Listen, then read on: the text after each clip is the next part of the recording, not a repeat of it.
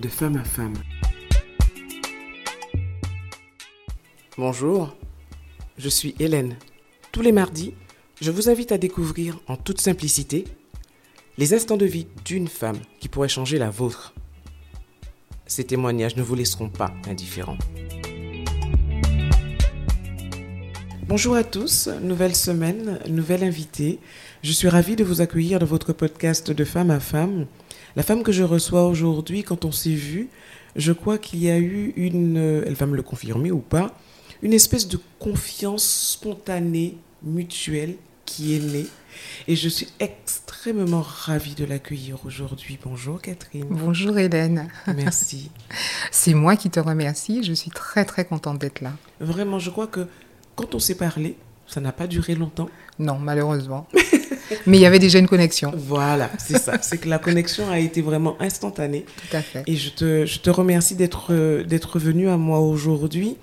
Et tu vas nous dire ce que tu souhaites partager. Quelle tranche de vie tu souhaites partager avec nous aujourd'hui? La tranche de vie que moi je souhaitais partager avec vous aujourd'hui, c'est euh, la résilience. Être résilient. Être euh, résilient, mais dans le bon sens, pas dans le sens... Euh, euh, on attend de voir ce qui se passe et on reste dans son coin. Mais euh, résilience, patience, on va dire ça comme ça. Construire doucement, mais sûrement. Être euh, à l'écoute de, de, de, nos avancements. Et tout d'un coup, faire exploser un projet que tout le monde voit et dit Ah ouais, ça c'était chouette. Elle l'a fait, elle a été Et- courageuse. Oui, mais toi la première. à te Et dire moi, ça la aussi. première. Et me dire, euh, on- ben, la belle expression de chez nous, on s'en forme bout, pour une fois. Et qu'on n'est on n'est pas, on n'a pas eu peur. Oui. On n'a pas eu peur, exactement comme euh, la, la, la négresse solitude. Et on a pu euh, brandir notre étendard et arriver à, à, à mener à bien son projet. Quel est cet épisode de ta vie où tu as eu à, à connaître et à pratiquer la, la résilience, où tu as fait la connaissance de la résilience? Alors, je suis autrice, j'aime pas trop ce mot-là, autrice ou romancière. Alors, euh, ce n'est qu'un livre. Alors, tout le monde me dit oui, ben tu l'es parce que tu as quand même fait écrire un livre à plus de 200 pages. Euh, je suis donc l'autrice de Transport de Casa Prescottville. Et la résilience, je l'ai appris là, parce que c'est un roman que j'ai écrit il y a plus de 26 ans, presque 30 ans aujourd'hui. À l'époque, j'avais 21 ou 22 ans. Et j'étais à la maison, j'avais terminé une première partie de mes études de droit immobilier et je ne trouvais pas à travailler. J'étais chez mes parents, euh, je suis de la Guadeloupe, je suis de la ville de Basse-Terre, j'habite à Basse-Terre. Et J'étais chez mes parents et je, je- voilà, j'étais complètement perdue. J'envoyais des CV à tout va. Ils me revenaient avec des jolies lettres de refus. Au lieu de me, de, de me, de perdre du temps, j'ai commencé à rassembler toute une série d'idées. Euh, moi, j'écrivais déjà un petit peu dans mon coin sur mes cahiers euh, en mettant des, des brides de phrases, en décrivant des personnages. Euh, je, suis, je suis très observatrice, je suis très timide. À l'époque, je suis un peu plus... Ah, là maintenant, je suis moins crabe, on dira ça comme ça. Et euh, à l'époque, je, faisais beaucoup de petits paragraphes de personnages que je décrivais. Ça pouvait être mes grandes tantes quand elles sont ensemble et que c'est la fête famille, une fête familiale. Ça peut être mes petits neveux. euh, ça peut être la marchande de Cinobol euh, au champ d'Arbeau dimanche après-midi. Et je décrivais tous ces personnages-là. Donc j'avais des cahiers, plein de petites choses comme ça. Et puis j'ai rassemblé toutes mes idées. Euh, quand j'ai écrit en tout cas de façon effective Transport de cases à Prescottville. Donc à 21-22 ans, j'ai rien. Et je me dis, ben, je me lance dans cette écriture. Il y a une histoire, euh, il y a une dame qui, lors d'un stage justement durant mes études que j'avais rencontrée. Et euh, je me dis, bon, ben, allez, on y va. On va écrire l'histoire de cette dame. Et on va faire de cette dame, euh, on va faire en sorte que cette dame ait une, une jolie histoire. Et puisqu'à la fin, on ne retrouve pas son amoureux, etc., on va, faire, on va changer la donne. Et en fait, écrire à ce moment-là me permet de tenir le coup. De me dire que c'est pas grave. Pour le moment, tu travailles pas. Pour le moment, c'est compliqué mais que tu es assez intelligente pour patienter, pour écrire, pour construire, et on ne sait jamais ce que ça peut donner. Donc j'écris un roman, je l'écris chapitre par chapitre, je change les choses, je change des prénoms, et puis de là, ben je me, pour que, puisque j'écris quand même un pan de notre histoire aux Antilles, eh ben je me rends aux archives départementales. Donc, oui, tu as euh, fait un gros, tra- gros travail. Tout à fait. Époque. Tout à fait. Donc là, je me dis, ben, au lieu de rester à la maison et me morfondre, un, j'aurais- je me suis mis carrément en place une discipline Et je me dis, ben, le jeudi, j'écris, le mercredi, je vais aux archives départementales, euh, le samedi, euh, je corrige, et voilà. Et en fait, et je continue en parallèle, bien sûr, parce qu'il y a la vie, ben, d'essayer de trouver à travailler. Mais je trouve toujours pas à travailler. Mais je dis, c'est pas grave. Ça et a je continue. combien de temps l'écriture de, de, de ce roman? Alors, À l'époque? à l'époque, sur la première, la première, on va dire une première, monture. monture, une première jetée comme ça d'écriture, Mhm. on va dire 6-7 mois. Et pendant 6-7 mois, ben, je m'isole. Le matin, ben, je fais ce que ma maman me dit de faire. hein. Tu feras la vaisselle, tu vas faire le repas. La pauvre, elle n'était pas encore à la retraite, ma mère. Donc euh, voilà. Et je... Donc quand elle rentre le soir, il y a tout qui est prêt, etc. Et, euh, et durant la journée, j'ai cette discipline. Donc je la discipline aussi, c'était se réveiller, euh, se doucher. Et c'est ridicule à dire, mais oui, ne pas rester là en disant ah ouais, y a rien. Non, non, on se lève, on se douche, euh, on s'habille et on y va. On se met à l'écriture euh, et on y va. Et je pense que cette discipline-là m'a permis euh, euh, d'avancer. Alors bien sûr, il y a un moment donné, on arrête d'écrire parce qu'on se dit ben c'est bon, on a une monture. Mais voilà, on est euh, en- au milieu des années 90, on est en Guadeloupe, il n'y a pas pléthore de maisons d'édition comme aujourd'hui. Euh, on sort d'où pour présenter un roman et à qui? Il y a quelques éditions, mais alors on sent bien que c'est des universitaires antillais euh, qui accèdent jusque-là. Et ben on, remet son roman dans le tiroir de sa chambre, du lit de sa chambre, et on patiente. Et c'est à partir de ce moment-là que le fameux mot résilience-patience prend tout son sens. Parce que j'aurais pu le laisser tomber, j'aurais pu un jour de grand rangement me dire Ah, mon chien, va foutre ça en bois. Non, je le garde avec moi. Et ma mère même m'encourage, parce qu'un jour, elle sort du travail, elle me dit Tiens, je t'ai ramené ça. Et elle me ramène une ramette de papier.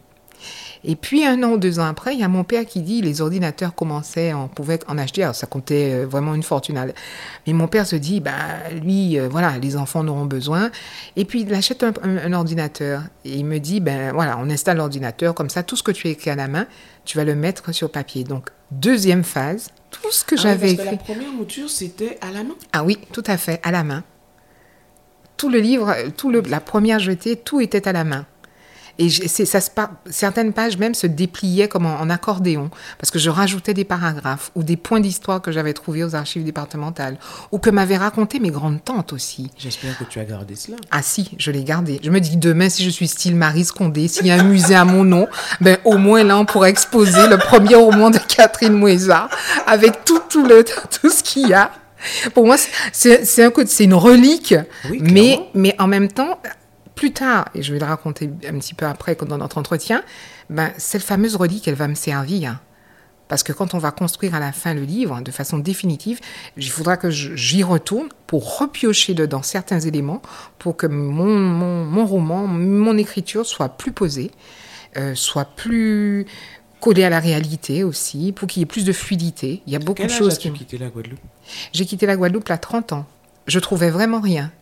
Je, mais vraiment, c'était. Je dis pas qu'on était dans une désespérance. Je dis pas ça. On n'est pas dans une désespérance aux Antilles. Mais voilà, je ne trouvais pas travailler par rapport à, à mon niveau d'études. J'étais même prête à prendre moins.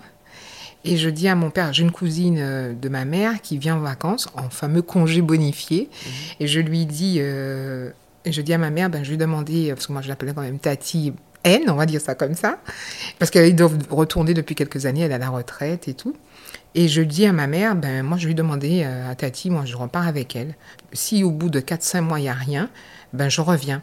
Ma mère, elle, me comprend. Elle est femme et elle me comprend. Et mon père, il n'est pas d'accord. Mon père, il n'y a rien à faire. Je suis sa fille. Qu'est-ce que je vais faire là-bas? Il a peur pour moi. Euh, Catherine n'est jamais sortie dans les jupes de sa maman. enfin bref. Euh, non. Au plus que j'ai été, c'était en Martinique faire des études. Terminer la deuxième partie de droit ici, à Fouillol et en cours du soir euh, ici. Vraiment, j'étais pas loin. quoi. Il m'arrivait n'importe Oui, quoi. En moins, jamais en- quitté non. le giron familial, non, en fait. jamais, jamais, jamais. Ah, moi, je suis la fille à son papa, il n'y a rien à faire. Et en fin de compte, euh, ma mère euh, discute avec mon père, il dit, mais enfin, elle a rien, elle est grande, il faut qu'elle avance, il faut qu'elle fasse sa vie. Et ma tante, on va dire ça comme ça, dit à ma mère, écoute, euh, Monique, ma mère s'appelait Monique, elle n'est plus là malheureusement, en cas parti avec Catherine, si au bout de trois mois, pas ni rien, en cas prend la jambe, hein, et en cas. Et en fin de compte, j'arrive en France, mais alors, vraiment style comme une lionne. hein. J'y vais parce que j'ai envie de prouver à mon père qu'il a eu tort, que je m'en sortirai et que je vais avancer. Mais ce qui a été extrêmement frappant, parce qu'on parle quand même du livre et du roman, je vais pour fermer ma valise et ma mère me dit Ça, tu fais quoi? Tu laisses pas ça chez moi. C'est en France qu'il y éditait, tu laisses pas ça chez moi. Mais ça faisait des mois et des mois que j'y pensais même plus. J'étais dans ma préparation de départ euh, sur. Donc je prends le livre et je le mets dans, mon, dans ma valise et je me dis Ma mère elle a raison. Je lui dis Maman elle a raison, on verra bien. Et j'arrive en métropole et toute cette première. Euh, quand j'arrive là-bas, euh, sur la France, la première chose à faire, c'est trouver à travailler. Donc ma tante m'héberge un petit moment, trouver à travailler. Alors, elle est bien gentille, ma tante, mais enfin quand même, je suis partie pour prendre une certaine indépendance, il faut trouver aussi un appartement. Donc, avoir un, CDI très rapidement. Je trouve à travailler très très vite. En moins de trois mois, je travaillais. En moins de trois mois et demi, je suis arrivée en mars 2000. Avril, j'avais un CDI en mai.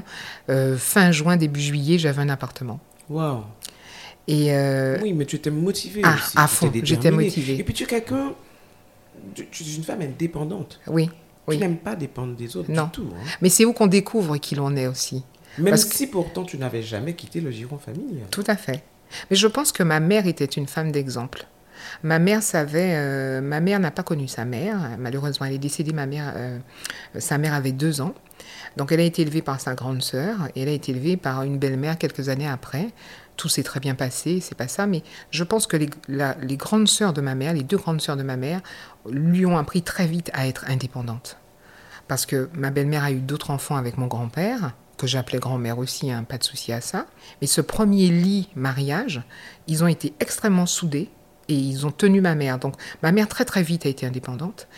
Et ma, la, la, tante, la sœur aînée de ma mère, est partie très vite aussi sur la métropole. En 1957, elle part. Donc quand elle laisse ma mère et la deuxième sœur euh, sur les Antilles, ben, elle, il faut qu'elle commence à faire leur chemin. Donc ma mère me racontait comment elle a été chercher du travail aussi toute seule. À Basse-Terre, elle a travaillé dans une pharmacie, Je etc. Pourquoi Donc, euh, aussi elle, t'a, euh, elle, elle, a été ton, ton, ton principal soutien Ah oui, ah oui, indéfectible. C'est vrai que nous, nous, maman antillaises, on est très, on tient nos enfants, on booste le truc, mais euh, et ma mère, elle a été, euh, il y a des fois, j'ai flanché là-bas en disant, euh, quand il a commencé à faire froid, je dis maman, je reviens. Elle me dit, que, que, tu reviens faire quoi? Oh non, mais ma fille attend. C'est pas comme ça la vie. elle me disait ça au téléphone et je, je repartais et ça allait. Et j'ai trouvé ma place, euh, j'ai passé un concours, je suis rentrée, j'ai bénéficié en fait de recrutement sur titre à la sécurité sociale en, métropole. Je travaille dans une très très grosse unité. Je travaille dans l'une des plus grosses unités de France de sécurité sociale, sur un département invalidité notamment. Et euh, je suis ce qu'on appelle une SAM, c'est-à-dire une conseillère. Euh, alors les assurés viennent nous voir, les assurés qui passent en invalidité. Donc voilà, c'est la prestation pure et dure. Et je me lance dans ça et je suis responsable d'unité aujourd'hui. Et voilà. Donc je trouve ma place. Et euh, ben j'y vais. Et mes parents et mon père notamment, tout d'un coup, devaient être très fiers de moi parce qu'il me dit Eh ben, il y il papa rien.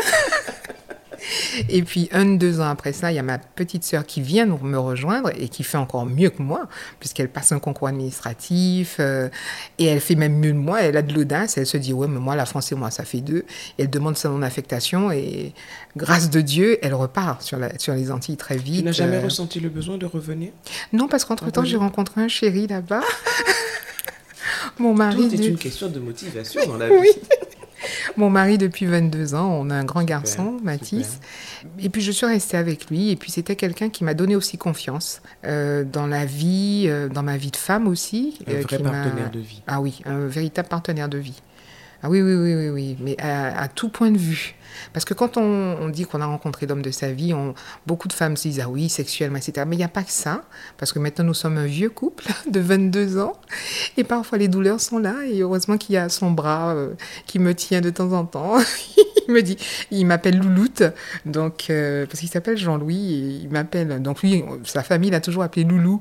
Donc, quand je suis arrivée dans leur famille, tout de suite, tout le monde m'a appelé Louloute. Et lui, il a gardé le prénom. Donc, il m'appelle Louloute. Mais attention, dès qu'il dit Catherine, c'est qu'il y a une merde. Des... Alors, si me très méchant, hein, mais quand il me dit Ouais, Catherine, c'est quoi ça Mais, euh, et puis, c'est pas quelqu'un qui s'énerve. J'ai quelqu'un vraiment, un vrai partenaire de vie, en tout cas. Ah, mais c'est magnifique, ça. Oui, oui, oui. Mais en fait, tu t'es tu tu t'es construite. Oui. Posément. C'est ça. Tranquillement. Voilà. La vie t'a fait de beaux cadeaux aussi. Tout à fait. Mais je, moi, je suis croyante et. Euh, je pense que c'est une marche par la foi. Mais ma mère était croyante.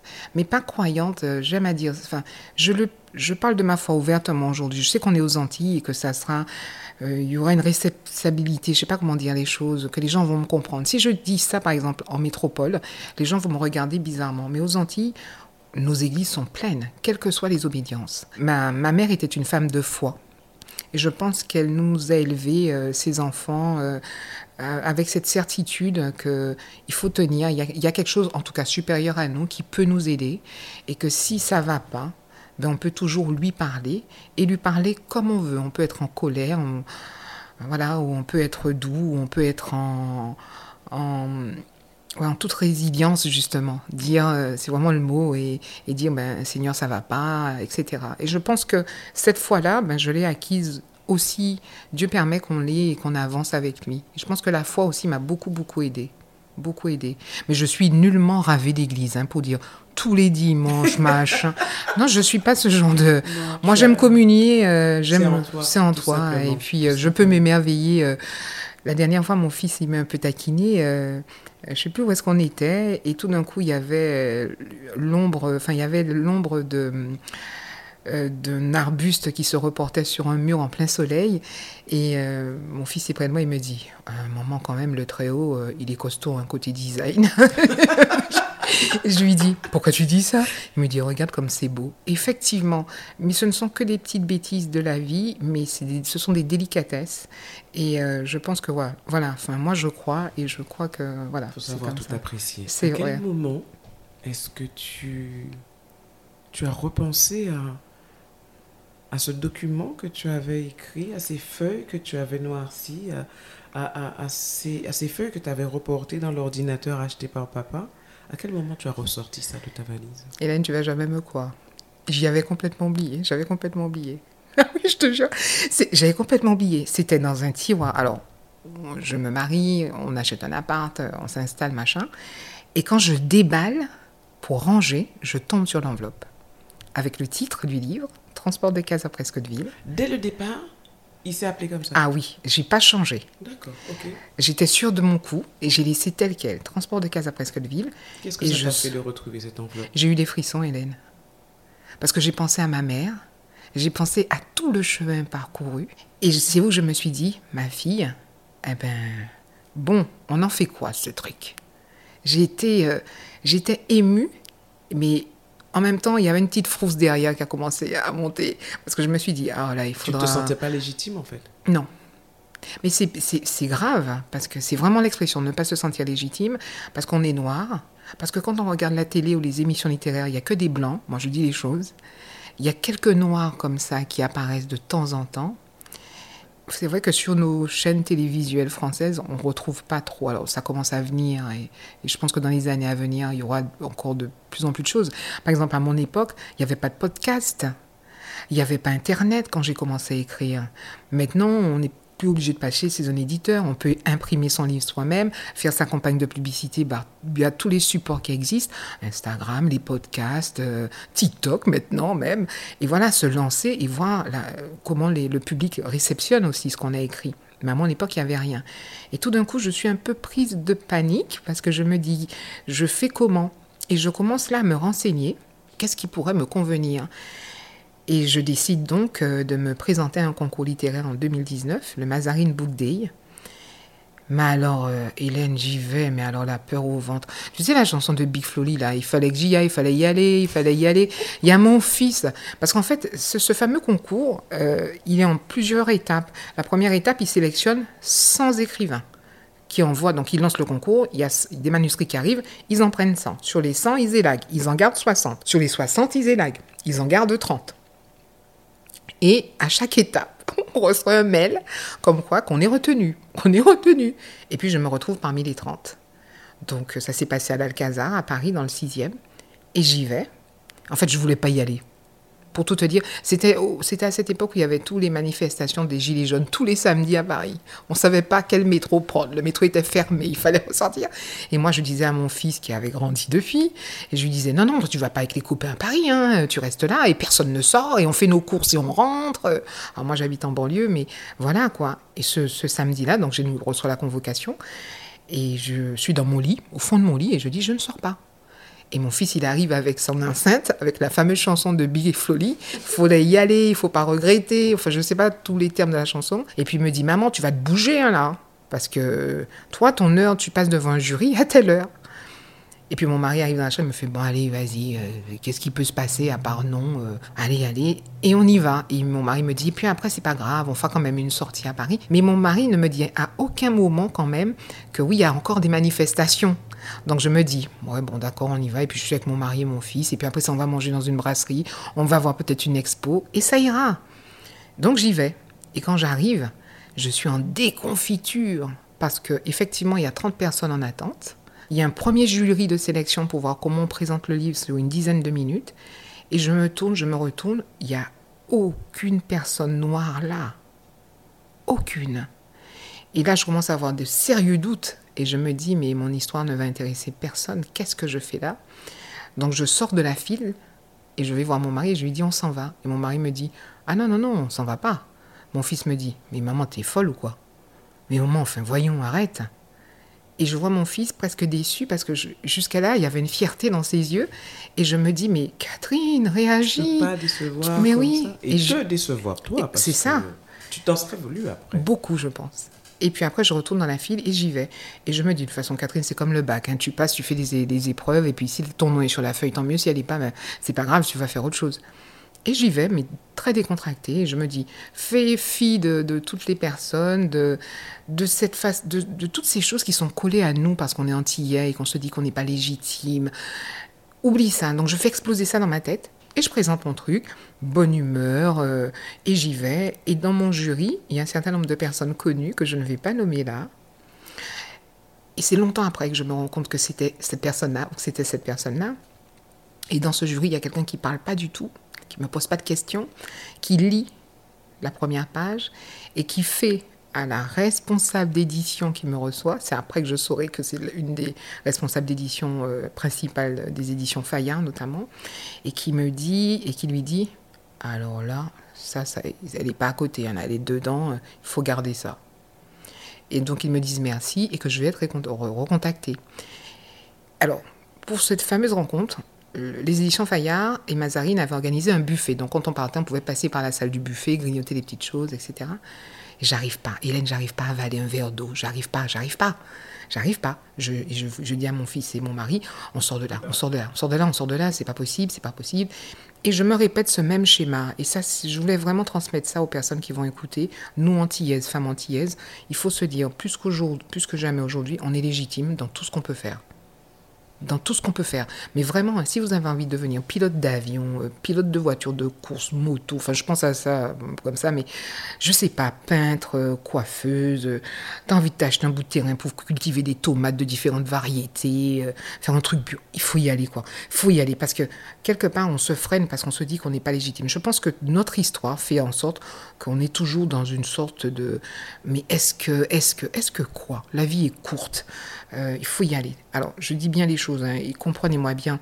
Faire les choses de façon, euh, de façon saine, respectable, dans une bienveillance. Et euh, je pense que ça va toujours marcher.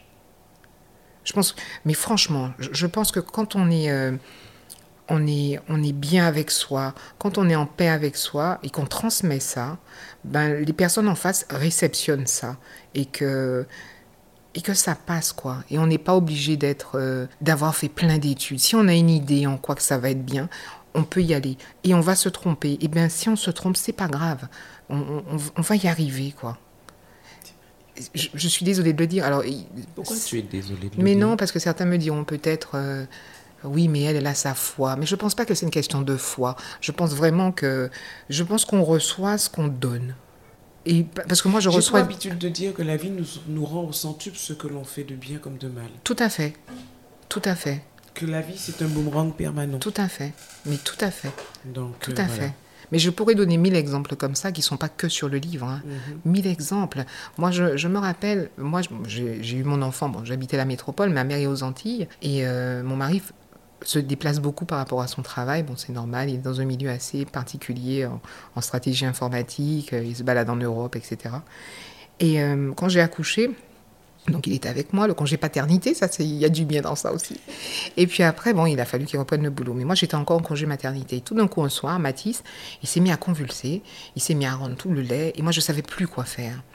Et moi j'ai été frappée chez ma voisine, qui est d'origine marocaine, et j'ai frappé mais en pleurs, mais désespérée. Mhm. J'ai mon bébé qui meurt, je sais pas. Alors elle, c'était, elle avait un certain âge. Hein. Elle m'a pris Mathis dans les bras, elle me l'a déshabillé, elle l'a mis sous de l'eau tiède tiède froid. Et puis elle lui a donné. En fait, moi, c'est où que j'ai découvert que les garçons faisaient plus de coliques que les filles. Quand on est jeune maman et mmh. d'un premier bébé, c'est ah jamais bah, très évident. Il y a des choses qu'on ne sait pas. Et elle lui a donné en fait une toute petite cuillère d'huile d'olive et dedans elle avait écrasé une petite, deux ou trois petites graines de cumin. Et c'est un truc de chez eux, du Maroc, du Maghreb. Et en fait, Mathis, à un moment donné, pardonnez-moi de le dire, il a pété, il a fait caca. Et en fait, tout d'un coup, Mathis a fait Oh Soulagé. Il était soulagé. Et après, elle m'a fait, et dans la semaine, elle m'a donné une petite bouteille. Elle m'a dit, tu sais, quand il est comme ça, c'est les coliques des bébés. Et je me dis, mais voilà quoi, je connaissais pas les gens. Je connaissais la voisine juste bonjour sur le palier. J'ai été frappée à sa porte. Et elle aurait pu dire, ah non, je prends aucun risque. Et elle me l'a donné, enfin, elle m'a reçu chez... Et depuis, nous sommes de très bonnes amies. Chaque fois que c'est l'Aïd, j'ai plein de gâteaux. Elle part euh, chez elle au Maroc, elle me ramène des choses. Je pars aux Antilles, je lui ramène des choses. Je dis que la vie est voilà, il faut, il faut pas avoir peur d'aller, il faut pas avoir peur de tenter, il faut pas avoir peur euh, d'essayer. Et je pense que le livre euh, Transport de Casa Presqu'Otville, c'est ma plus grosse expérience dans ce milieu-là. Alors j'ai attendu, parce qu'après il y a des paliers de... Puisque c'est un concours, donc on attend les résultats. Donc, euh, et chaque fois je voyais, vous inquiétez pas Catherine, je reçois des petites mails de la maison d'édition. Vous êtes encore dans la course? Alors moi à un moment donné, je me suis dit, ben non, je suis plus dans la course, puisque je reçois des mails. et puis tout d'un coup, je reçois un mail un jour qui me dit, Catherine, vous n'avez pas gagné donc je suis finaliste de finaliste. Vous n'avez pas gagné, mais on va vous garder sous le coude. Et là, je me suis dit, ben, tu as bien fait d'être résilient, tu as bien fait d'être dans la patience, dans la bienveillance, tu as bien fait de, de, croire en ton projet, tu as bien fait de te lever ce matin-là et d'y aller, pour le coup. Et j'annonce ça à mon fils qui est heureux comme toi et qui me dit, maman, même si tu n'as pas gagné, la porte, elle est ouverte. Et là, même, ils vont peut-être t'aider, on va voir. Malheureusement, il y a eu le Covid. Après, ils m'ont aidé d'une autre façon, puisque je suis passée sur une plateforme d'auto-édition. Et avec mon fils, qui est très, euh, ben, comme tous les jeunes, eh ben, on a mis en place tous les deux. Et ça, c'était magnifique aussi, parce qu'avec un ado, c'est jamais très évident. On a mis en place tous les deux une campagne d'information avec un dossier de presse. Et mon gamin, il a que 16 euh, ans et demi. Donc j'ai été bluffée et je lui ai dit mais tu crois que les gens vont me rappeler? Il m'a dit maman c'est comme ça, on va lancer, c'est des cannes à pêche, tu lances, tu lances, tu lances, il y a bien quelques maisons qui vont, euh, qui vont euh, mordre à l'hameçon et tu seras invitée dans une émission. Eh bien Hélène, on est ensemble aujourd'hui. Il y a quelques mois, j'ai eu des séances littéraires. Euh, j'ai enregistré, tiens, à la première page. Oui, ce qui m'a frappé, qui me frappe jusqu'à maintenant, c'est que quand je te parle, on a l'impression que tu ne réalises toujours pas et que tu ne crois toujours pas. Pourtant, c'est bien toi, Catherine. Oui. Et pourtant, tu invites les femmes à croire en elles. Oui, mais moi, je n'en reviens pas. mais c'est ça, bon, là je suis aux Antilles en Guadeloupe avec toi, je suis arrivée il y a deux, trois jours, et dans l'avion il y avait quelqu'un qui avait mon livre. Il y a des gens qui m'ont reconnu. Et j'étais tout bizarre, je me disais, oui c'est moi. Et les gens étaient... Il y a un monsieur qui m'a dit, mais vous êtes une personnalité, c'est émouvant ce que vous avez écrit. Euh, je dis merci, mais avec du recul, je me dis, mais j'aurais dû être plus enthousiaste. J'y arrive pas, en fait. Non, tu es juste toi, Catherine. Ouais, ce jeu, voilà, c'est un premier essai. J'ai bien fait d'être résilient, d'être patient, de mener le projet ben, comme Dieu l'a voulu. Franchement, parce que je me dis, ben, moi je suis croyante, alors je le dis sincèrement et ouvertement. Hein. Si Dieu avait voulu que je sois dans une grande maison, ben, je serais dans une grande maison. S'il voilà, ou s'il aurait voulu que ça sorte pas, ben, ça serait pas sorti. Et là, il y a encore de jolies choses qui arrivent derrière. Il y a l'émission à la première page sur euh, la plateforme Outre-mer euh, ben, que je vous invite euh, à voir. J'ai des rendez-vous quand je retournerai sous la métropole dans une ou deux semaines. RFI, TV5 Monde, France Bleu. Et France Bleu, voici quelque chose d'intéressant à raconter. France Bleu, c'est un animateur de France Bleu qui découvre mon Instagram et qui me contacte et qui me dit Catherine, c'est Julien Julien, dont tu t'occupes du dossier au travail. Wow. C'est un assuré. Et ce monsieur s'était présenté, donc ça fait peut-être 4-5 ans qu'il est en invalidité, s'était présenté, il était désespéré, parce que sa société effectivement l'avait licencié pour inaptitude, à cause de sa pathologie. Et entre-temps, il a rebondi parce qu'il faisait des petites animations et qu'il a été embauché sur France Bleu, comme il aime lire, je pense, voilà. Et il me dit, c'est Julien, Julien dont tu t'occupes du dossier. Et je me dis, mais quel Julien? Donc je me connecte à mon tour euh, sur son compte Instagram et je me dis, oh, mon assuré de mon portefeuille. Donc il me laisse tout de suite son numéro de téléphone et il me dit, mais je ne savais pas que tu écrivais. Et il me dit, ben écoute, euh, là je descends au Festival de Cannes, mais je remonte et je lui dis, de toute façon, moi je pars sur la Guadeloupe. Mais quand je reviens, eh ben, eh ben on m'a dit, on se donne rendez-vous et tu vas venir une après-midi. Et son émission sur France Bleu euh, Paris-Île-de-France s'appelle Lire Bonheur. Et voilà. Donc être bienveillant avec les autres fait que... Vous récoltez ce que vous semez. Exactement. Alors je retiens une chose quand même de, de ce que tu as voulu partager avec nous, Catherine. Je retiens qu'il y a de cela quand même plus de 30 ans. Oui, 26-30 ans, ouais, on Voilà. est dans ces eaux-là. Ouais. Tu as pris sur toi, enfin pris sur toi, ça a été quand même assez naturel puisque tu écrivais déjà. Mais moi, ce que je retiens, c'est que plutôt que de te laisser avachir, de te laisser euh, euh, t'attrister ou te laisser euh, mourir avec, en, en- en te passant ton temps à te plaindre, etc., tu t'es mise debout et tu t'es dit, je vais optimiser mon temps, je vais faire quelque chose de mon temps. Je ne sais pas ce que ça va donner, mais je vais faire quelque chose de mon temps. Et je crois que c'est... Alors que, que ce livre, qui, euh, qui est né il y a 30 ans de cela, arrive aujourd'hui euh, entre les mains de, de tous, Oui, euh, que maintenant, certes, mais je crois que la leçon que tu donnes, ou en tout cas le conseil que tu donnes, oui, c'est à, à toutes ces personnes qui, qui ont des, des projets qui sont parfois sous le matelas, sous l'oreiller, dans Oui. le, dans le, au fond de la, au fond de l'armoire, au fond de la commode. Ben c'est euh, croyez en vos rêves. plus que jamais. Plus que jamais. Mais vraiment, mais vraiment, Hélène, plus que jamais. Et je te dis ça, tu vois, on en parle en toute confidentialité, j'ai des frissons. Parce que oui, plus En fait, que c'est- c'est pas jamais. non plus aussi, faut pas. Moi, c'est ce qui m'épate, c'est que c'est c'est le fait que tu es oublié complètement. C'est-à-dire laisser, laisser la vie faire, laisser l'univers faire. Voilà. Laisser qui vous voulez, comme vous voulez l'appeler faire. Voilà, Mais c'est c'est quelque part, vous avez balancé ça, vous avez lancé ça, et puis ça remonte en surface tout à fait. au moment où il faut. quoi. Tout à fait. Mais tout à fait. Tout à fait, comme, euh, je- comme un Parce cadeau que de la vie. Peut-être qu'il y a dix ans de ça, tu n'aurais peut-être pas été prête. Non. Et je me le dis. Et je pense même qu'il y a dix ans de ça, je n'aurais pas été prête. Parce que Mathis était plus petit. Enfin, ma fille, c'est mon fils. Il était plus petit et il avait besoin de moi. Moi, j'avais un mari par sa profession qui était souvent en déplacement. Donc, me concentrer sur l'écriture, ça aurait été compliqué. Et je l'ai pas trouvé, à- je l'ai trouvé quand on a aménagé, etc. Et je l'ai remis encore dans un tiroir en me disant on verra. Et c'est quand mon fils a commencé à être de plus en plus autonome, quand il est rentré au collège, que j'ai ressorti le week-end, j'ai commencé à lire une ou deux pages, j'ai commencé à réécrire des petites choses. Et à un moment donné, j'ai encore laissé là, parce qu'il y avait la transition, il sort du primaire, il arrive au collège, il fallait réorganiser. Et encore une fois, j'ai reposé le manuscrit là en me disant, ben, il va attendre. La priorité a été donnée à la famille, à mon fils. On va voir ce que ça donne. Et là, mon fils, quand ce livre sort, il a, alors il aura toujours besoin de moi, mais il est au lycée. Il va au lycée tout seul. Il est. euh, Oui, mais sur ce coup-là, c'est ton fils aussi. Ah oui. Et lui, par contre, c'est aidé. tout à fait. Et c'est comme s'il me disait, maman, c'est bon là. Bon, je sais que tu seras là, mais pense à toi. Fais un truc pour toi. Et c'est comme si que j'avais préparé en fait quelque chose pour moi depuis longtemps. Et ben maintenant, c'était mon tour. Et j'avoue que mon mari et mon fils me portent carrément sur ce projet. Ils auraient pu dire, euh, ben, tu, attends, fais à manger avant d'aller te faire interviewer, euh, avant de faire la star. euh, il faut quand même que la marmite soit remplie, là. fais à manger avant. À aucun moment, à aucun moment, aucun moment. Je me rappelle de, tiens, on en parle. Je me rappelle d'un souvenir.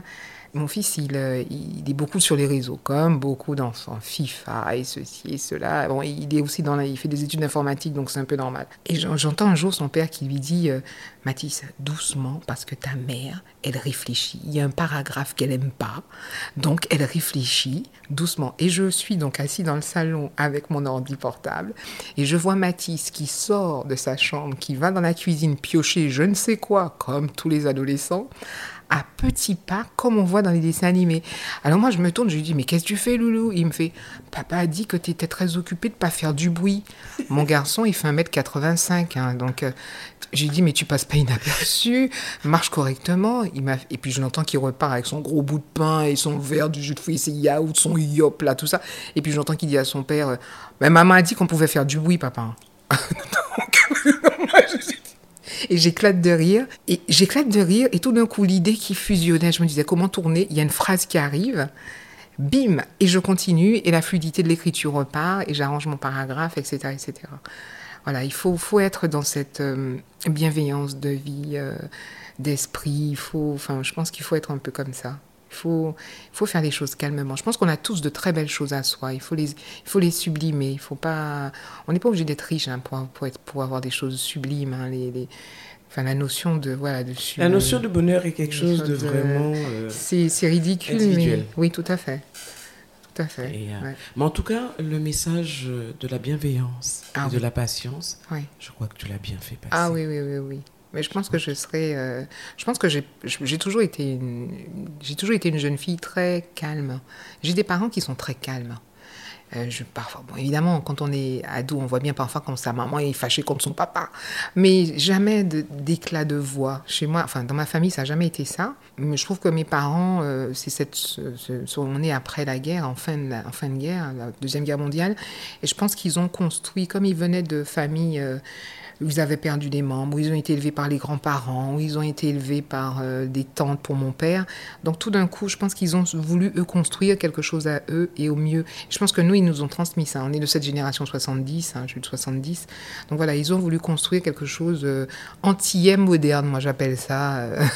Et voilà, je pense qu'ils nous ont construit comme ça. Donc, euh, donc je, on, on, devient parent comme ça, et je tombe sur un compagnon qui est comme ça aussi, et qui est de la même génération que moi. Donc on arrive à, à construire euh, différemment. Mon fils m'a dit l'autre fois, si jamais je tombe sur une copine, elle crie tout le temps, elle, elle part.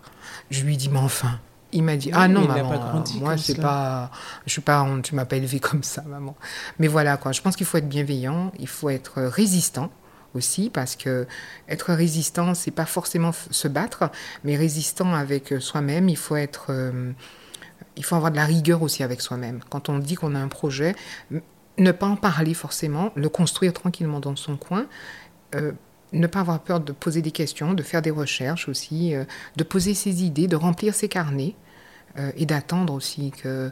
Et peut-être l'accumulation aussi d'idées, moi, enfin, par rapport à comment je travaille, l'accumulation d'idées permet d'avoir la bonne idée. Et quand on l'écrit ou on la transforme ou qu'on la dit, il y a quelque chose, on se dit waouh, là c'est bon, là, on est bien. Voilà. C'est ce que je voulais porter. Écoutez, moi, je vous embrasse tous parce que je sais qu'il y a beaucoup de femmes qui nous écouteront. Peut-être des hommes aussi, et tant bah, mieux. J'espère, j'invite les hommes à écouter parce qu'en fait, ils découvrent des choses sur les femmes, justement. Tout à fait. Et donc, je les invite aussi à, à, nous écouter. En tout cas, je te remercie profondément d'être venu moi à aussi, moi, moi et d'avoir partagé ce moment avec moi. Moi aussi. Vraiment, ce... tu fais partie par...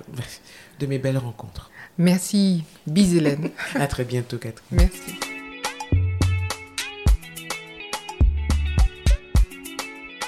Merci d'avoir été avec nous pour cette tranche de vie. Si vous avez apprécié, pensez à vous abonner à ma chaîne YouTube Femme Co pour ne manquer aucun épisode. Ils sont également disponibles sur Apple Podcasts, Deezer, Spotify, entre autres. Alors likez, donnez un maximum d'étoiles, laissez vos commentaires et surtout partagez. À la semaine prochaine. En attendant, prenez soin de vous.